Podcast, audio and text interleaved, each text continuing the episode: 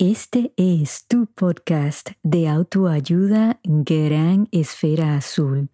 Te saluda Ana Margarita, tu educadora y consejera personal. Si te gusta mi contenido, suscríbete ahora mismo. Sígueme en todas mis redes sociales bajo podcast Gran Esfera Azul y escríbeme a mi correo electrónico anamargarita.granesferazul.com. Encendamos nuestras esferas. Empecemos.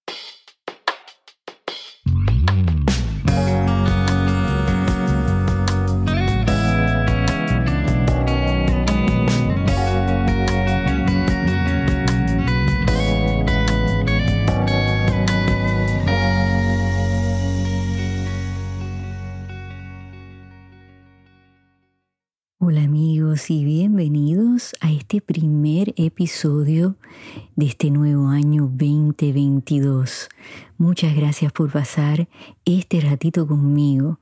Espero que hayan pasado unas navidades hermosas, llenas de amor, de paz, de buena compañía, buena comida, que hayan recibido muchos regalos y que hayan tenido un fin de año pues divertido que hayan podido reflexionar en este año que pasó y ahora que estén haciendo pues planes para este nuevo año que ha comenzado.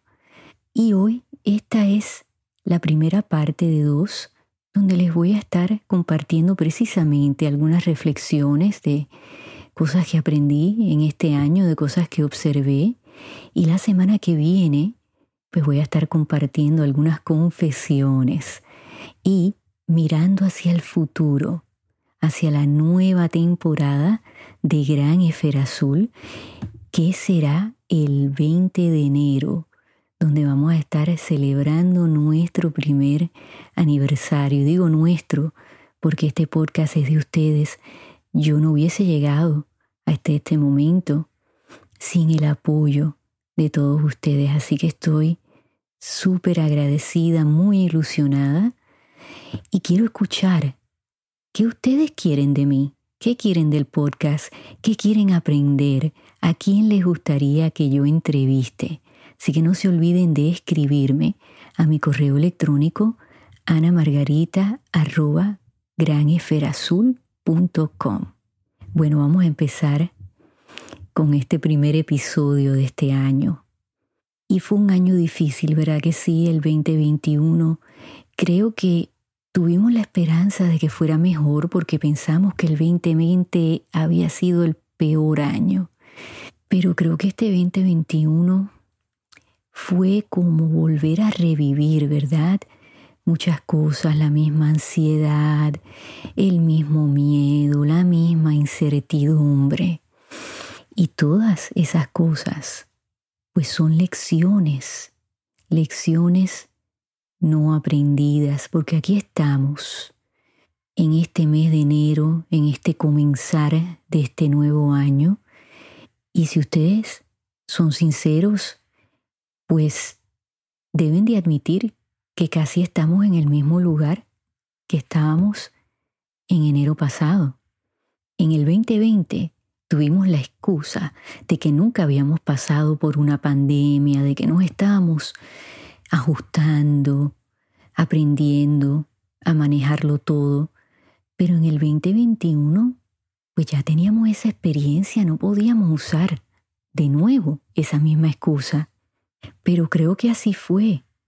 Creo que la pandemia nos vino a enseñar lecciones muy duras, pero creo que me atrevería a decir que creo que un 50% de las personas no la aprendieron.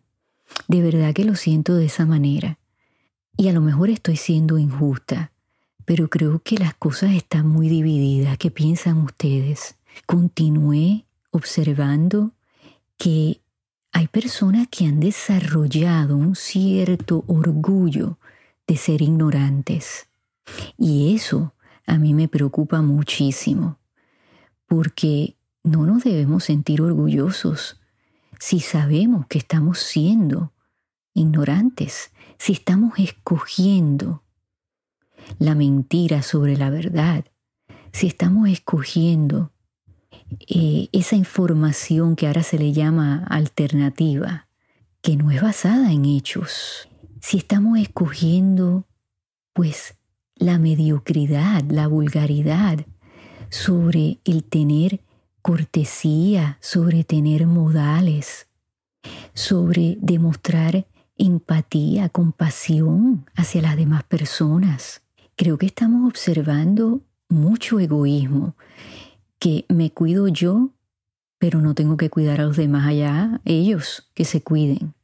Y recuerden lo que hemos hablado durante todos los episodios de este podcast, que las cosas buenas como la compasión, la empatía, la bondad, la verdad, eso carga energía, eso son cosas contagiosas.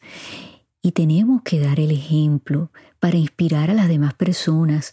No nos podemos resignar tan fácilmente de decir, ah, bueno, esas personas nunca van a cambiar, eso nunca va a cambiar, pues yo no tengo que hacer más nada. Me quedo en mi casa, me callo la boca y, y pues acepto que las cosas no van a cambiar.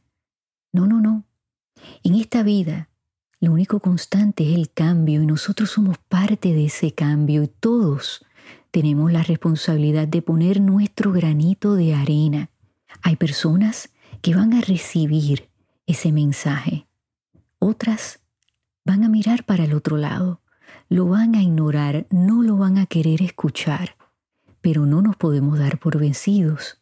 Tenemos que seguir dando pasos adelante, tratando de abrir esas mentes, de abrir esas puertas, porque si no nos estancamos. Y saben qué, cuando otras personas alrededor de nosotros no crecen, pues son personas que nos bloquean, es energía que nosotros estamos gastando, invirtiendo, y es energía perdida. Entonces, tenemos que darle un empujoncito a esas personas que tienden a quedarse estancadas. Otra cosa que he observado que me preocupa muchísimo es que estamos viendo mucha violencia, violencia de género, mucha violencia doméstica, violencia en las carreteras, en lugares públicos, porque las personas quieren tener la razón, pero no hacer lo correcto. Y muchas veces recurren a la violencia para enforzar lo que ellos creen que debe de ocurrir. ¿Qué ha pasado con los buenos modales, con la cortesía?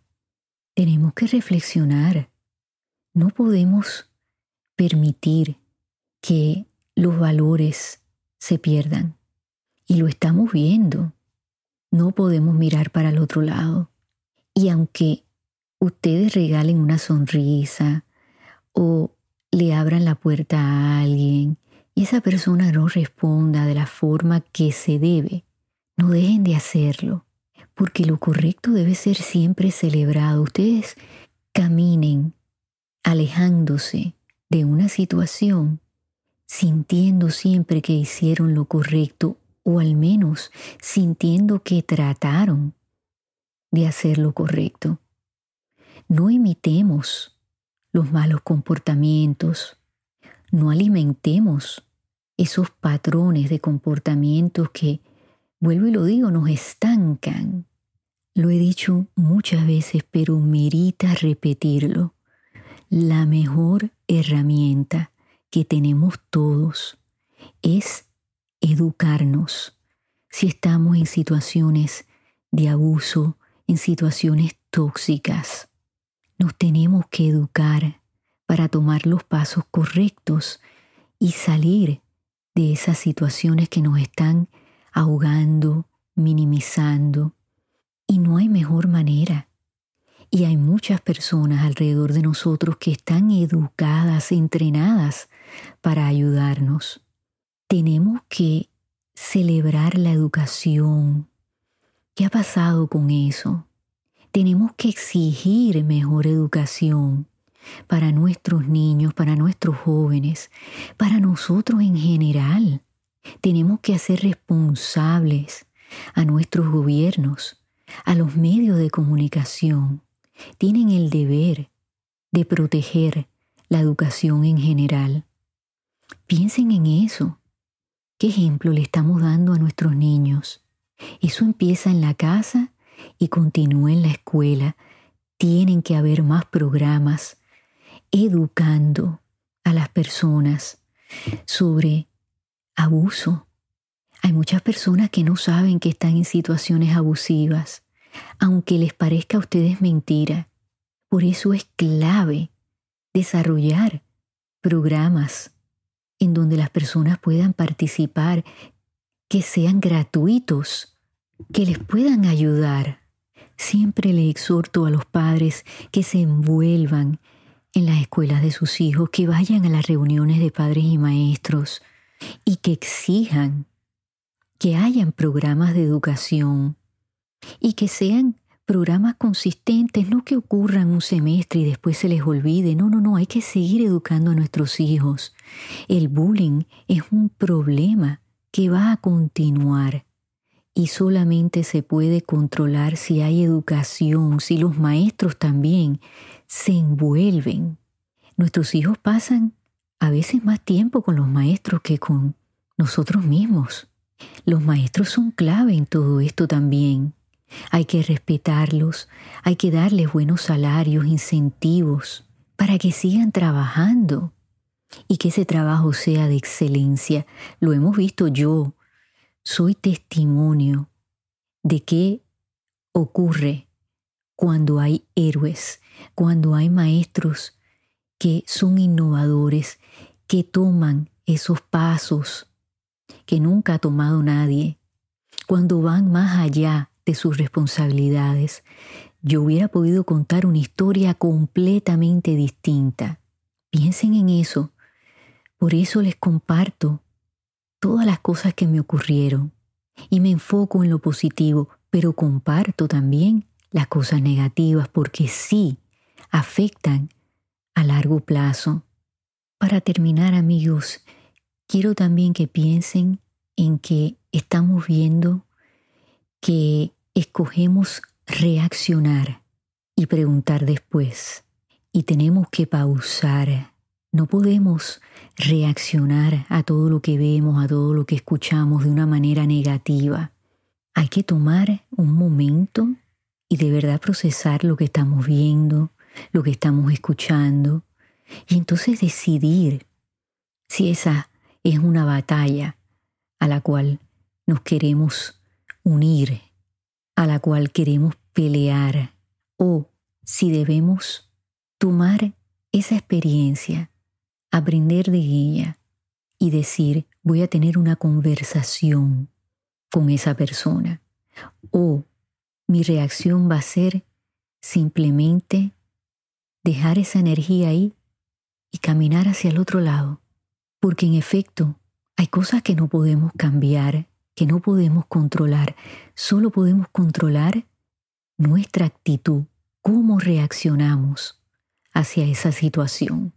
Y muchas veces no tenemos toda la información y reaccionamos y entonces las consecuencias no son buenas, pueden ser hasta fatales. Estamos dejando que la emoción tome control de la razón. En este año vamos a hablar mucho de nuestras emociones Vamos a romperlas en pedacitos para ver si las podemos manejar mejor. Y me incluyo, porque a pesar de que yo soy una educadora, una consejera, soy un ser humano y estamos viviendo tiempos de mucho peso, de mucha ansiedad, mucha tensión. Y creo que, pues, esos dispositivos se disparan y entonces reaccionamos. Y la mayoría de las veces nos arrepentimos porque nos damos cuenta que no actuamos de la manera debida, de la manera correcta, de la mejor manera, como ustedes lo quieran poner. Observen de hoy en adelante cómo ustedes reaccionan a esos eventos que les causan estrés, que les causan ansiedad. Y vamos paso a paso a mejorar. Recuerden, si mejoramos un por ciento todos los días, eso se va a sumar al final de este año. Bueno amigos, espero que me acompañen la semana que viene para finalizar este primer año, esta temporada de Gran Esfera Azul.